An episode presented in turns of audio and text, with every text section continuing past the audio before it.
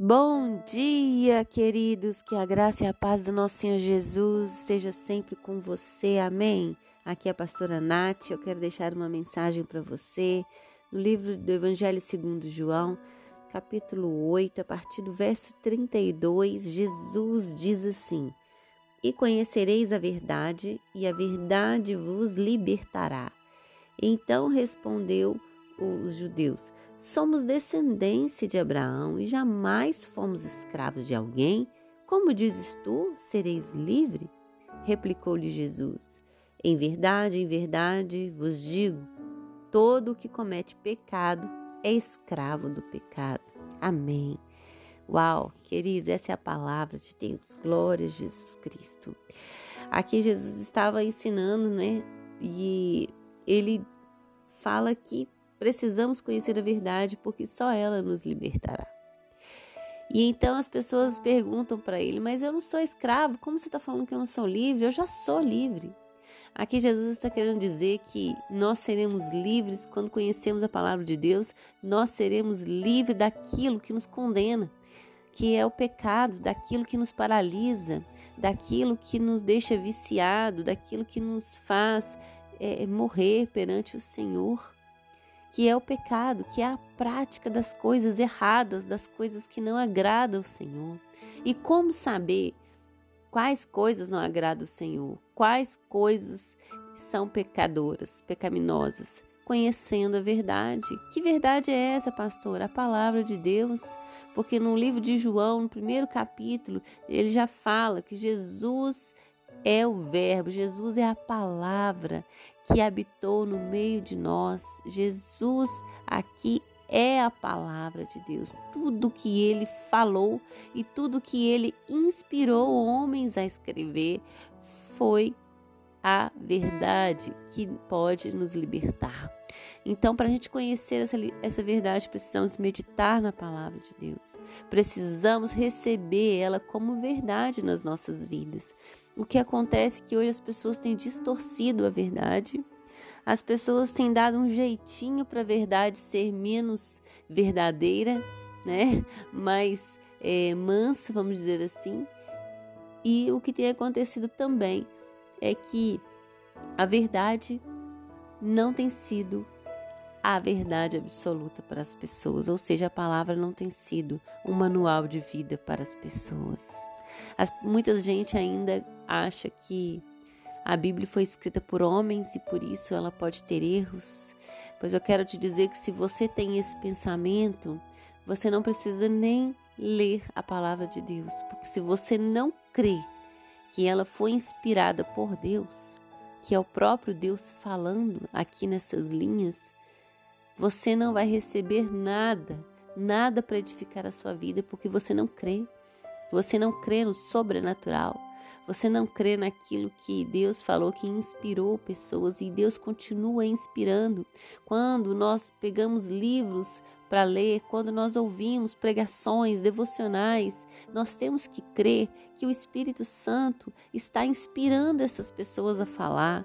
Porque às vezes a gente recebe a palavra no nosso coração e fala: Nossa, essa palavra foi para mim. Mas será que foi porque a pastora acertou? Será que foi porque a pastora adivinhou? Porque ela tem um talento? Não, queridos. Porque o Espírito Santo de Deus inspirou a falar e ele inspira também a pessoa a ouvir. Porque nem sempre você vai ouvir na hora que você precisa na hora, na hora que você não precisa. E você vai ouvir na hora exata que você precisa. Porque tudo é inspiração do Senhor. Precisamos estar sensível a isso, precisamos deixar o Senhor nos inspirar. Precisamos crer que a palavra dele é verdade, viver ela como uma verdade absoluta. Precisamos crer também que ela é eficaz, por mais que ela tenha sido escrita há muitos anos.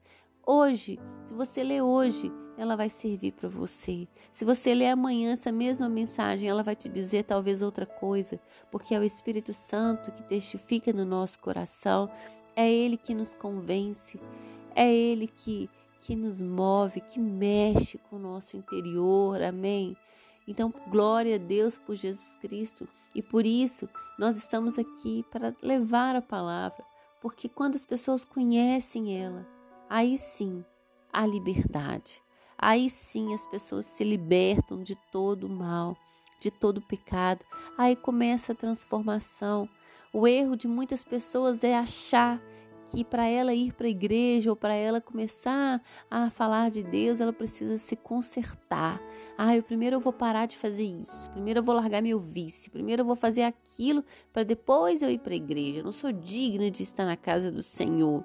Não, queridos, esse é o seu maior erro, porque quem vai te limpar, quem vai te transformar é a palavra de Deus. É ela que vai te tornar livre de qualquer condenação de qualquer cadeia que você se encontra. Por isso é tão difícil ler a palavra de Deus, é tão difícil buscar as coisas de Deus, ter ânimo, ter interesse. Há um mistério aí, queridos. Há um grande poder aí na palavra de Deus. Perceba isso e nunca mais deixe de ouvir a palavra e, e, e anseie por ela todos os dias e viva ela e faça dela sua verdade absoluta. Amém? Em nome de nome de Jesus, foi com a palavra que Deus criou todas as coisas. Lá em Gênesis, Deus disse: e haja luz, e houve luz. Foi com a palavra. Foi com a palavra que Jesus ele exterminou Satanás no deserto, porque ele disse: está escrito, não só de pão viverá o homem. E então Satanás se afastou dele. É com a palavra, queridos. Tenha ela nas suas mãos enquanto ela ainda é permitida neste país. Amém? Oh Deus, obrigada pela sua palavra. Obrigada por esse livro que tão precioso, Deus, que ainda está nas minhas mãos de livre acesso. Eu ainda não fui proibida, Deus. Muitos países são proibidos a leitura deste livro, Pai. Mas em nome de Jesus, somos um país livre, uma nação livre. Glória a Deus pelo Brasil, glória a Deus. Obrigada, Deus, pela tua palavra, que é o que me move, que é o que me liberta. Aleluia. Que o Senhor, Deus, venha trazer discernimento para cada um que ouve, para cada um que lê. No nome de Jesus, fala conosco, Senhor. O Senhor tem liberdade, transforma as nossas vidas, nos liberta do pecado, nos liberta dessa escravidão, de tudo que nos aprisiona, de tudo que nos impede de chegar até Ti. Em nome de Jesus. Amém. Que Deus te abençoe.